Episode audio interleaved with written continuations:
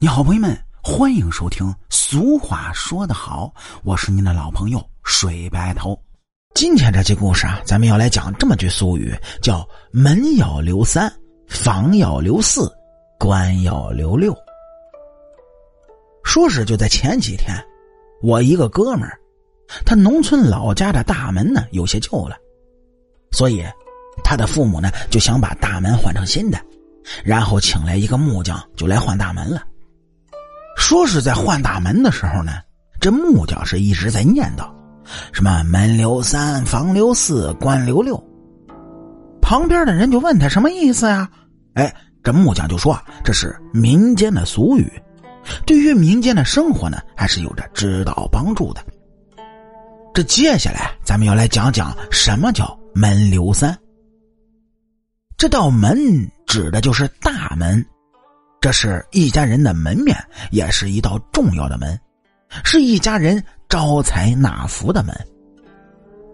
而做这道门呢，也是有讲究的，在一些农村啊，大门做好了，还要进行彩门这道仪式。彩门呢，就是将刚装好的大门关好，主人在屋内，由一位德高望重、福寿双全、受人尊敬的人首先打开大门。门留三啊，就是指大门的上面要比下面宽出一指，也就是三公分。宽出这三公分呢，就意示着大门可以招财进宝、海纳百福的意思。房留四，哎，这也是相对来说的，也是指门，不过这门指的就是房间里的门。这道门呢，其实也很重要。要下面比上面多出四公分，多出的这四公分就预示着主人家可以开怀开心的生活，预示着家庭幸福美满。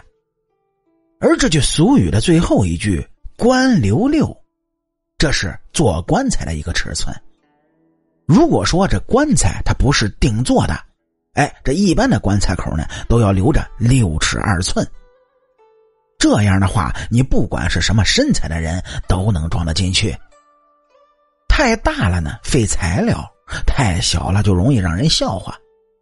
当然，现在这殡葬改革以后啊，逐渐也不能再使用棺材来装人了。所以，您各位看，咱们今天讲的这句俗话：“门留三，房留四，官留六。”这些呢，可以说都是农村生活中总结出来的经验，具有一定的指导意义。对于做大门、做房间里的门，以及做棺材，这尺寸都有一定的要求，来为您作为参考和指导。好啦，感谢您各位在收听故事的同时，能够帮主播点赞、评论、转发和订阅。我是您的老朋友水白头。俗话说得好，下期咱们。接着聊。